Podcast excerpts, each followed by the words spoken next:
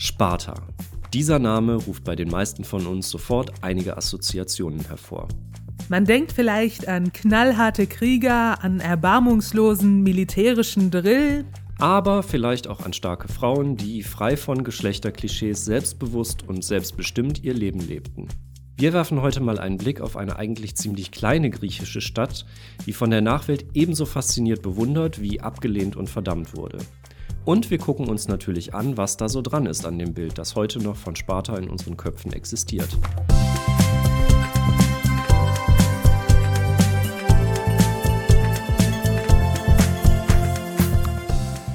Man könnte also sagen, Sparta polarisiert ein bisschen, oder? Naja, also wenn man so die Nachwirkung betrachtet, dann kann man vor allen Dingen festhalten, dass Sparta von sehr unterschiedlichen politischen Lagern als Vorbild genutzt wurde. Sowohl im Sozialismus als auch im Nationalsozialismus konnte man was mit Sparta anfangen und hat die spartanische Gesellschaft und Politik aus ganz unterschiedlichen Gründen idealisiert. Und auch wenn man mal von diesen Extremen absieht, ist es gar nicht so leicht, zu einer Bewertung der dortigen Gesellschaft und Kultur zu kommen. Zur historischen Nachwirkung kommen wir natürlich ganz am Schluss nochmal, aber eins kann man vielleicht schon mal vorwegnehmen. Sparta war ein sehr facettenreicher Staat und eine vielseitige Gesellschaft. Und problematisch wird es, wenn man sich einen einzelnen Aspekt aus der Geschichte Spartas herausgreift und als Ideal hinstellt oder als abschreckendes Beispiel verteufelt. Es kommt wirklich sehr auf das Gesamtbild an. Dann würde ich sagen, steigen wir mal ein, oder? Ja, vielleicht sollten wir aber kurz vorher noch sagen, dass man über Sparta natürlich wie bei den meisten unserer Themen stundenlang sprechen könnte. Wir werden also nur einige Aspekte anreißen können und wir konzentrieren uns vor allem auf Spartas Gesellschaft. Das ist ja auch der Bereich, über den auch heute noch die meisten Legenden kursieren.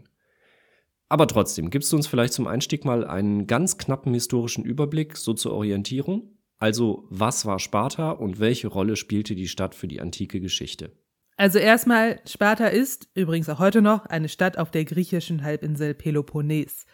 Die Stadt war grob im 7. bis 4. Jahrhundert in Griechenland tonangebend. Dass die Stadt Sparta für die griechische Geschichte, griechische, griechisch ist ein Scheißwort und griechische Geschichte noch viel mehr. Das kann ich nicht. Ich komme aus dem Rheinland, kann ich nicht. Dass die Stadt Sparta für die griechische Geschichte sehr bedeutsam war, hat vor allem mit ihrem Militär zu tun. Spartanische Soldaten galten als praktisch unbesiegbar. Man sagte ihnen eine eiserne Disziplin nach, eine überragende Ausdauer und Kraft sowie unglaublichen Heldenmut. Und das war sicherlich nicht einfach nur so dahergesagt. Sparta war militärisch wichtig während der Perserkriege und dann gibt es noch ein zweites kriegerisches Ereignis, das für die griechische Geschichte eine zentrale Rolle spielt, nämlich der sogenannte Peloponnesische Krieg. Da standen sich Sparta und Athen als konkurrierende Stadtstaaten gegenüber. Die beiden führten einen jahrzehntelangen erbitterten Krieg, an dessen Ende Athen 404 vor Christus unterlag. Nach diesem Sieg befand sich Sparta auf dem Höhepunkt seiner Macht und seines Einflusses in Griechenland. Von da an ging es bergab. Innenpolitische Probleme schwächten den Stadtstaat und die Rolle als Weltpolizist in der griechischen Staatenwelt sorgte für eine Überdehnung der spartanischen Kräfte. Im vierten Jahrhundert vor Christus befand sich die griechische Welt außerdem in einem Wandel. Die Zeit der Stadtstaaten ging zu Ende und größere Reiche und Territorialstaaten gaben den Ton an. Das waren einmal die Nachfolgereiche des Reichs Alexanders des Großen, aber dann, so ab dem dritten Jahrhundert, auch zunehmend Rom. In diesem neuen Konzert der Großmächte spielte der kleine Stadtstaat Sparta keine besondere Rolle mehr. Im Jahr 146 vor Christus wurde Sparta zusammen mit vielen anderen griechischen Stadtstaaten dann Teil des römischen Reichs. Also kann man schon mal festhalten, dass der militärische Ruhm, mit dem Sparta heute noch verbunden wird, tatsächlich eine historische Grundlage hat? Ja, auf jeden Fall. Das Militär und militärischer Drill spielte in der spartanischen Gesellschaft eine immense Rolle.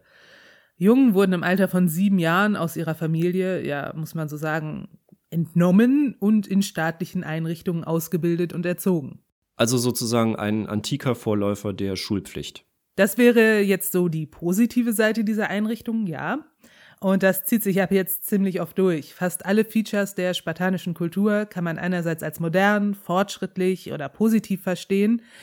Aber dann gibt es da die Schattenseiten, die wir heute wohl eher fragwürdig finden. Diese Schulpflicht, wenn man das so nennen will, ist ein gutes Beispiel. Da gibt es so einiges, was wir heute sehr kritisch sehen würden. Zentrale Ziele der AGOG, so der Name dieser Einrichtung, waren vor allem Gehorsam, Konkurrenzdenken, Training der körperlichen Stärke und Vorbereitung auf den Kriegsdienst. Das alles wurde den Jungen geradezu eingebläut. Gewalt als Mittel der Erziehung wurde in der Antike ja ohnehin nicht hinterfragt. In Sparta wurden die Kinder aber auch ausgepeitscht, um Erziehungsziele zu erreichen. Die Ausbildung verlief in mehreren Stufen und mit 18 hatte ein junger Mann sie dann hinter sich gebracht. Das bedeutete aber nicht, dass er damit dann ins Privatleben entlassen wurde. Das Ganze ging danach noch weiter. Bis zum Alter von 30 Jahren lebten Männer in Gruppen mit anderen Männern zusammen und wurden weiterhin militärisch trainiert. Erst mit 30 erhielt ein Mann in Sparta das volle Bürgerrecht. Okay, wenn man jetzt mal die vergleichsweise geringe Lebenserwartung der Menschen in der Antike in Rechnung stellt, dann befanden sich Männer also praktisch ihr halbes Leben in der Hand des Staates. Ja, das könnte man so sagen. Aber eigentlich ist das bei Sparta sowieso so eine Sache. Ein Spartaner war Zeit seines Lebens dem Staat verpflichtet. Alles war dem Dienst an der Gemeinschaft untergeordnet, auch noch nach dem 30. Lebensjahr. Also war das eigene Haus bzw. die eigene Familie nicht der Mittelpunkt des eigenen Lebens, wie das in anderen griechischen und überhaupt antiken Gesellschaften der Fall war? Ja und nein. Also es gab schon den eigenen Haushalt, den Oikos, wie das auf Griechisch heißt, aber der spielte in der spartanischen Gesellschaft eine etwas andere Rolle als in vielen anderen griechischen Städten und Stadtstaaten. In Sparta war der Oikos auf seine rein wirtschaftliche Bedeutung reduziert. Das bedeutet, er war die ökonomische Quelle für das Einkommen einer Familie. Gesellschaftlich gesehen hatte er aber keine große Bedeutung. Ich mache das vielleicht mal an einem Beispiel deutlich, denn diese geringe gesellschaftliche Bedeutung zeigt sich gut darin, dass die spartanische Gesellschaft ziemlich liberal war im Bereich der Sexualität. Beide Ehepartner genossen Freiheiten, wie wir sie uns heute teilweise noch nicht mal vorstellen können. Zum einen führte das lange Zusammenleben von Männern auch zu sexuellen Kontakten untereinander. Gleichgeschlechtliche Verhältnisse waren in Sparta auch gar kein Problem, übrigens weder für Männer noch für Frauen. Trotzdem waren Ehen heterosexuell definiert und spartanische Männer waren auch verpflichtet, eine Ehe einzugehen. Dahinter steckte ganz pragmatisch die Absicht, Leute zum Kinderkriegen zu bewegen. Und das, also heiraten, konnten Männer auch durchaus schon in der Zeit machen, in der sie noch in den Männergemeinschaften lebten. Das schloss sich absolut nicht aus, sie waren dann halt nur so gut wie nie zu Hause.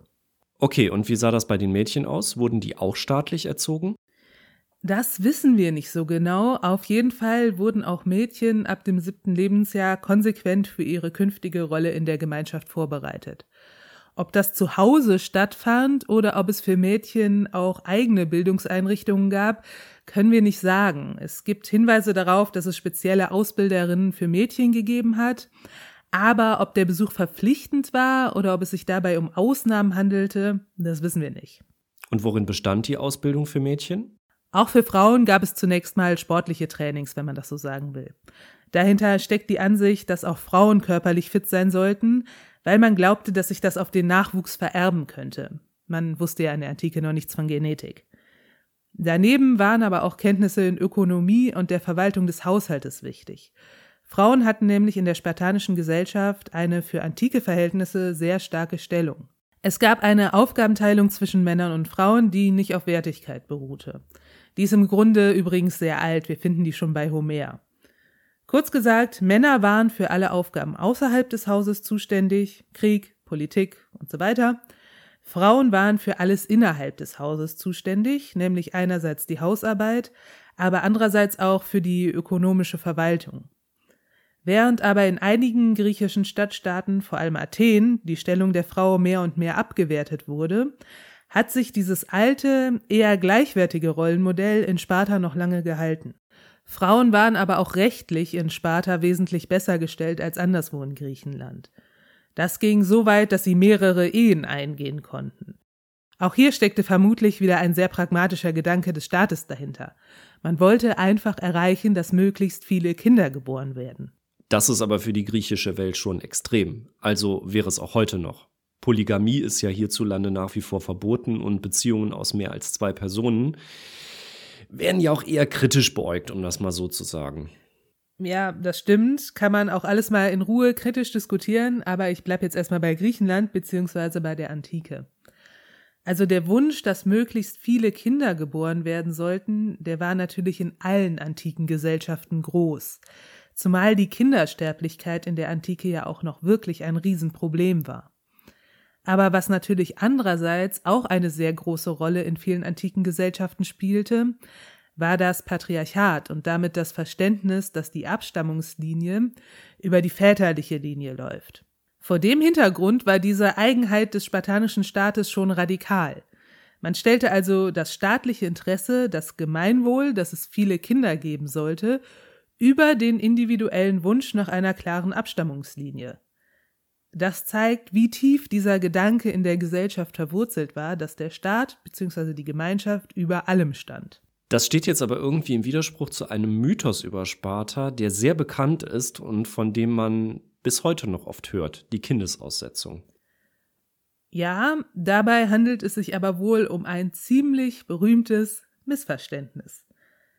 Also erstmal zu den Fakten. Der griechische Schriftsteller Plutarch verfasste im ersten Jahrhundert nach Christus, also sehr, sehr spät, eine Biografie über den spartanischen Gesetzgeber Lykurg. Zu diesem Lykurg kommen wir auch später noch kurz. Jedenfalls berichtet Plutarch dabei Folgendes. In Sparta wurde ein Neugeborenes einem Ältestenrat präsentiert. Und dieser Rat beurteilte die physische Verfassung und die Gesundheit des Neugeborenen. Wurde es für nicht tauglich befunden, wurde es anschließend im Gebirge ausgesetzt und sich selbst überlassen. Das klingt natürlich ziemlich grausam und genau deswegen ist diese Geschichte auch heute noch so bekannt. Begründet wird das bei Plutarch mit einer Art Eugenik. Also man wollte, dass das spartanische Volk gesund, kräftig und stark sei, indem man schwachen Nachwuchs von vornherein gezielt aussortierte. Nazi-Jargon. Ja, die Nazis fanden diese Stelle ganz toll. Ähm, das Problem ist, so wie Plutarch das schildert, war es aller Wahrscheinlichkeit nach nicht. Es würde ja auch allem widersprechen, was wir sonst über die spartanische Familienpolitik wissen. Es war das ureigenste Interesse des Staates, dass viel Nachwuchs produziert wurde. Da ergäbe es wenig Sinn, in größerer Zahl Kinder im staatlichen Auftrag auszusetzen.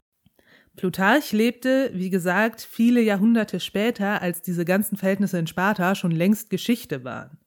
Er hat sicherlich Quellen konsultiert, und vermutlich hat er sie falsch interpretiert. Kinder konnten in der Antike eine finanzielle Belastung sein, und im Grunde ist das ja auch heute noch so.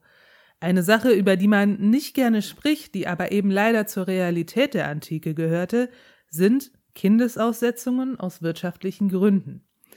Das gilt übrigens auch für spätere Epochen bis in die Neuzeit, siehe Hänsel und Gretel. Sie waren vermutlich jetzt nicht gerade ein Massenphänomen, aber es gab sie. Das an sich ist also erstmal nichts Ungewöhnliches, so grausam wir das heute finden. In Sparta muss man nun zwischen dem staatlichen Wunsch nach vielen Kindern und den individuellen Wünschen der Ehepartner unterscheiden. Das war ja nicht dasselbe. Das heißt, natürlich gab es Kindesaussetzungen auch in Sparta. Da konnte der Staat noch so sehr auf Kinderreichtum bestehen. Er musste sich was einfallen lassen, um Aussetzungen zu unterbinden. Demnach wäre also diese Prüfung von dem Ältestenrat eine Institution gewesen, die Neugeborene davor schützen sollte, ausgesetzt zu werden? Genau.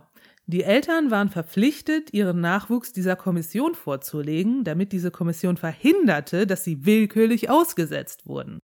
Denn es war ja so, bekam ein Paar drei oder vier Kinder, dann wurde logischerweise das dritte oder vierte Kind ausgesetzt, wenn es nicht mehr in die Familienplanung passte. Hier konnte der spartanische Staat aber einen Riegel vorschieben und es einfach verbieten, wenn ein Kind keine körperlichen Einschränkungen aufwies. Das war offenbar der Sinn und Zweck dieser Einrichtung. Sie sollte die Willkür einschränken. Auch wenn es natürlich trotzdem denkbar ist, dass Eltern ihre Kinder einfach heimlich aussetzten. Das ist richtig. Ein Allheilmittel war das sicherlich nicht. Andererseits war Sparta eine kleine Stadt und eine Face-to-Face-Gesellschaft. Ist die Frage, ob das mit der Heimlichkeit immer so gut geklappt hat. Unterm Strich bleibt damit natürlich trotzdem noch, dass grundsätzlich schwache oder kranke Neugeborene ausgesetzt werden konnten.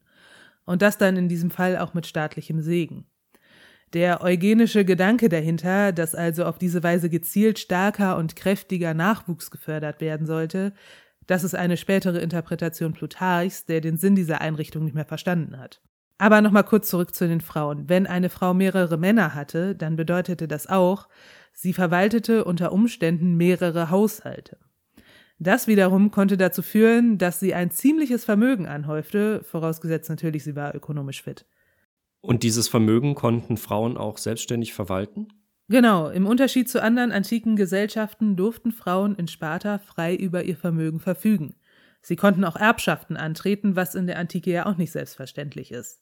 Zusammengefasst könnte man also sagen, als Frau ging es einem im antiken Sparta nicht unbedingt schlecht, vor allem im Vergleich zu anderen Orten. Aber wie ging es denn eigentlich für die Männer nach dem 30. Lebensjahr weiter, wenn sie das volle Bürgerrecht erlangt hatten? Du hattest eben ja schon mal kurz erwähnt, dass es danach auch noch nicht vorbei war. Also Männer hatten zahlreiche Verpflichtungen für die Gemeinschaft, die sie sehr stark in Beschlag nahmen. Zum einen spielte der Kriegsdienst und das Training nach wie vor eine wichtige Rolle. Und dann gab es natürlich noch die Politik. Zu den einzelnen Gremien und Ämtern kommen wir nachher noch mal ganz kurz, aber Politik funktionierte eigentlich in allen griechischen Stadtstaaten nicht nur über Gremien und Versammlungen, sondern auch ganz wesentlich über, wie wir sagen würden, Networking. Private oder halbprivate Zusammenkünfte und Anlässe spielten eine sehr große Rolle. In Sparta gab es dafür eine feste Einrichtung, die sogenannten Syssizi, Suizids. Ja, ich dachte mir schon, äh, gut, dass das in deinem Text steht, weil das ist auch ein Kackwort. In Sparta gab es dafür eine feste Einrichtung, die sogenannten Sysizien. Wörtlich bedeutet das einfach Essensgemeinschaft, also da trafen sich Gruppen von Männern zum Essen. Aber natürlich ging es im Kern nicht darum. In diesen Runden wurden Kontakte gepflegt, Meinungen ausgetauscht und Absprachen getroffen.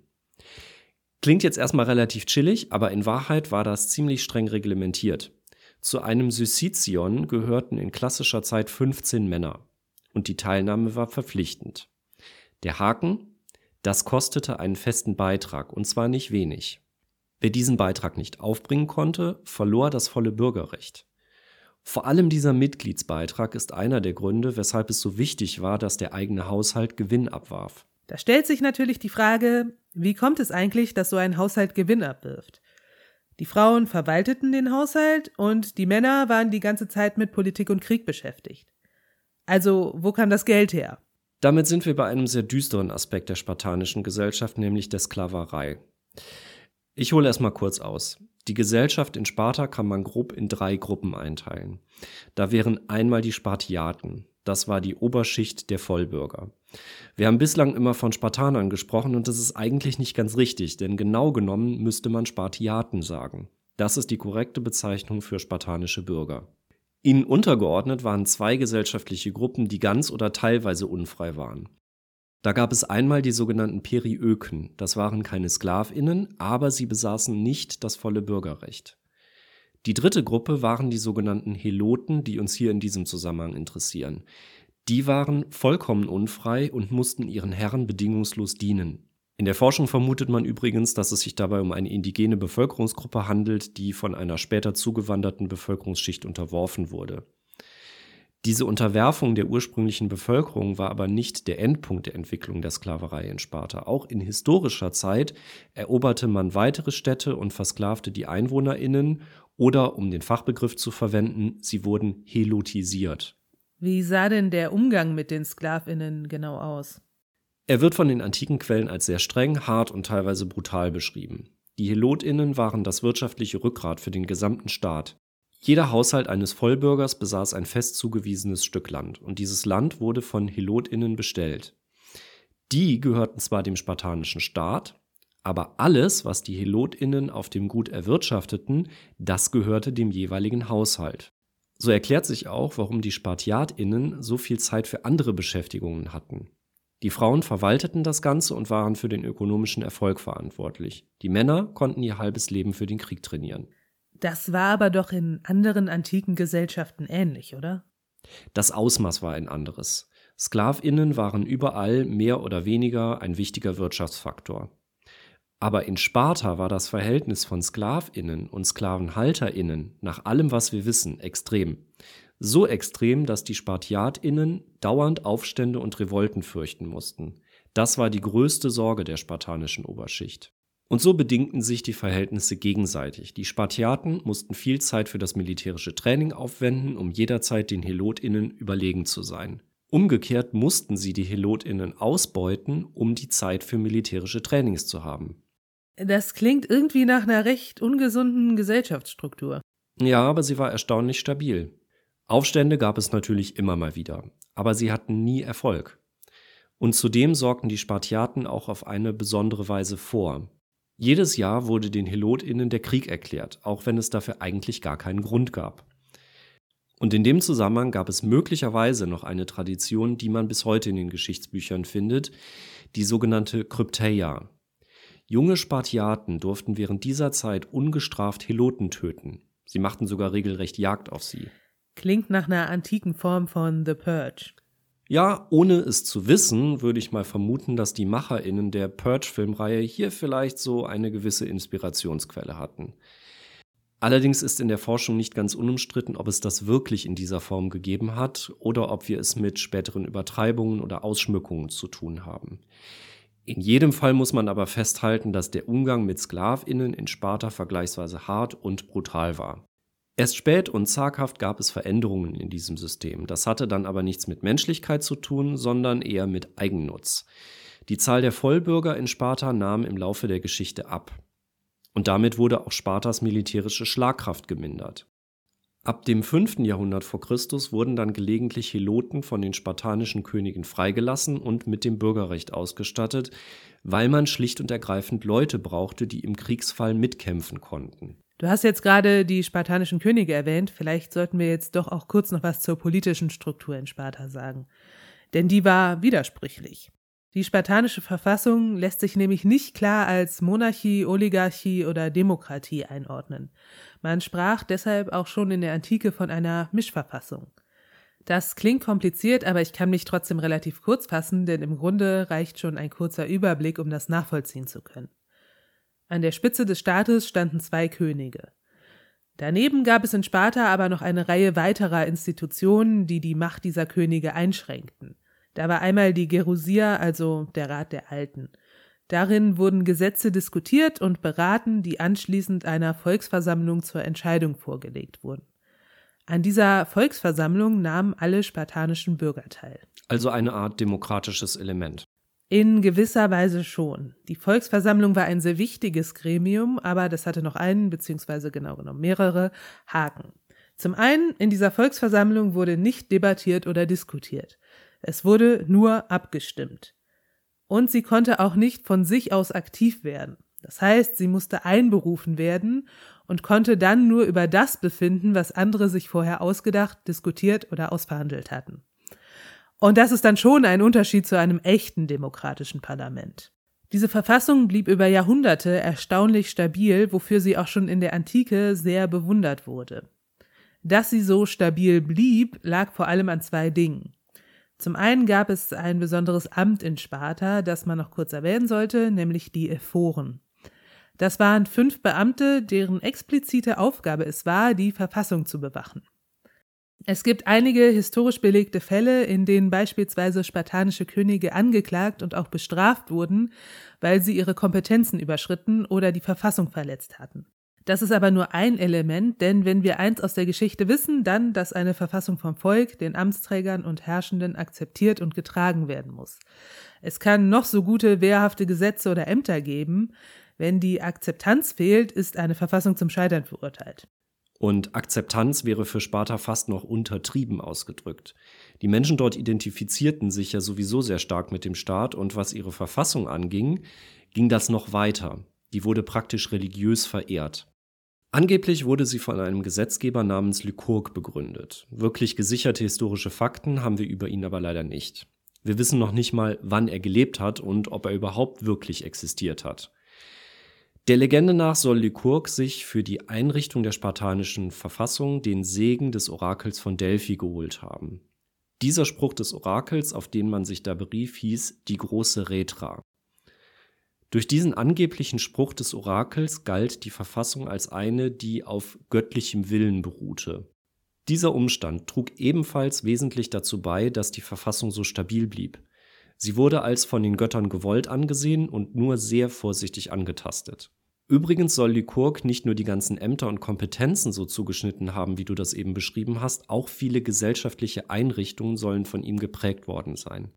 Unter anderem soll auch der Gedanke der Gleichheit auf ihn zurückgehen, der nach spartanischem Selbstverständnis herrschte. Alle Bürger hatten die gleichen Rechte und Pflichten. Sie erhielten vom Staat ein Stück Land zugeteilt, jedes gleich groß bzw. gleich ertragreich. Es gab außerdem Beschränkungen für privaten Besitz und Vermögen. Lykurg soll sogar Eisengeld eingeführt haben, weil Eisen einen geringen Materialwert hat. Man muss schon Massen davon horten, wenn man ein großes Vermögen aufbauen will.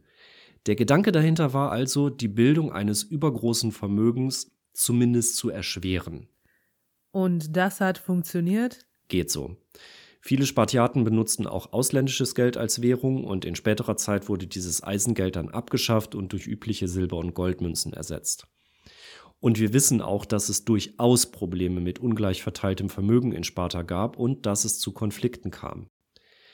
Aber man könnte zumindest sagen, die Gleichheit war ein Ideal, das man in Sparta versuchte zu verwirklichen. Aber man muss diesen Begriff natürlich auch problematisieren. Natürlich war die spartanische Gesellschaft insgesamt ja überhaupt nicht gleich, allein schon, weil es massenhaft Unfreie gab. Und dazu kommt auch noch, dass Konkurrenzdenken, militärische und politische Ehren und Ehrenämter unter den Spartiaten sehr wichtig waren. Man konnte durchaus persönliche Privilegien erlangen. Auch unter dem Aspekt ist das mit der Gleichheit so eine Sache. Diese angeblich auf Lykurg zurückgehende Ordnung war jedenfalls in Sparta sakrosankt. Sie veränderte sich im Laufe der Jahrhunderte kaum. Genau, diese Stabilität oder negativ ausgedrückt dieser starre Konservatismus trug aber auch wesentlich dazu bei, dass sich Sparta ab dem dritten Jahrhundert nicht mehr an die veränderten Gegebenheiten anpasste und zunehmend in Schwierigkeiten geriet. Man kann nicht sagen, dass sie es nicht versucht hätten. Es gab innere Reformen in Sparta unter den sogenannten Reformkönigen Ende des dritten Jahrhunderts, darunter zum Beispiel auch so radikale Schritte wie die Abschaffung des Doppelkönigtums, eine große Landreform und Schuldenerlasse, aber letztlich half das alles wenig. Auch Sparta wurde am Ende Teil des römischen Reichs. Spätestens ab da war Sparta nur noch eine Stadt unter vielen in einem Weltreich. Und damit wären wir bei der Frage angekommen, was ist von Sparta geblieben? Ich finde, man könnte es so sagen. Genauso wie die spartanische Gesellschaft und der spartanische Staat irgendwie widersprüchlich erscheinen, ist auch die Nachwirkung widersprüchlich. Und das ging schon in der Antike selbst los. Sparta wurde einerseits bewundert, und zwar für seine militärische und politische Stärke. Man bewunderte auch, wie sehr sich Spartiaten mit ihrem Staat identifizierten und sich für ihn aufopferten. Staatstheoretische Philosophen der Antike wie Aristoteles oder Platon idealisierten das spartanische Erziehungssystem und die theoretisch absolute Gleichheit, die unter den Spartiaten herrschte. Hinzu kam die Stabilität des gesamten Gesellschafts- und Verfassungssystems. Auf der anderen Seite finden wir aber auch viele kritische Äußerungen, vor allem aus Athen. Das wundert uns jetzt natürlich nicht, denn Athen war ja eine der großen Konkurrentinnen Spartas.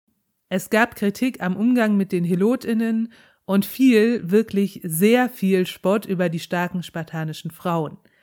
Das ist übrigens auch ein Problem für die moderne Forschung, denn viele Quellen, die wir über Sparta haben, stammen aus Athen.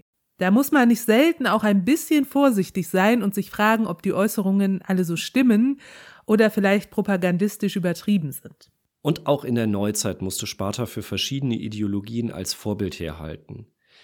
Erstmal ist es wenig verwunderlich, dass Sparta für totalitäre Regime ein Vorbild war. Der unbedingte Dienst für den Staat, dem man sogar bereitwillig sein Leben opfert, gepaart mit der immensen Bedeutung von Militär, Militärdienst und militärischer Dominanz, es war natürlich ein gefundenes Fressen für die Nationalsozialisten. Und dass spartanische Babys angeblich auf Tauglichkeit geprüft und gegebenenfalls ausgesetzt wurden, war schon eine Steilvorlage für die sogenannte Eugenik. Unter anderem in einer Rede, die Hermann Göring anlässlich der Schlacht bei Stalingrad hielt, wird sogar explizit Bezug genommen auf die heldenhaften Kämpfer aus Sparta, die ihr Leben für den eigenen Staat und die Volksgemeinschaft opferten. Das blendet aber viele Elemente der spartanischen Kultur und Geschichte völlig aus.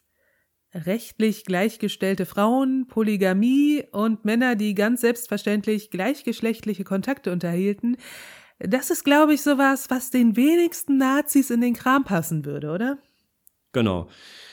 Das zeigt eine wichtige Sache. In der Neuzeit wurde Sparta häufig als Ideal ge- und missbraucht. Und was dabei eigentlich fast immer gemacht wurde, ist, dass man so einen Aspekt herausgegriffen hat und andere vernachlässigt hat. Auch im Sozialismus fand man Sparta als historisches Beispiel spannend. Und da sind wir ja weit weg von den Nazis. Aber auch da konnte man natürlich der totalitären Grundtendenz der spartanischen Gesellschaft und des spartanischen Staates viel abgewinnen.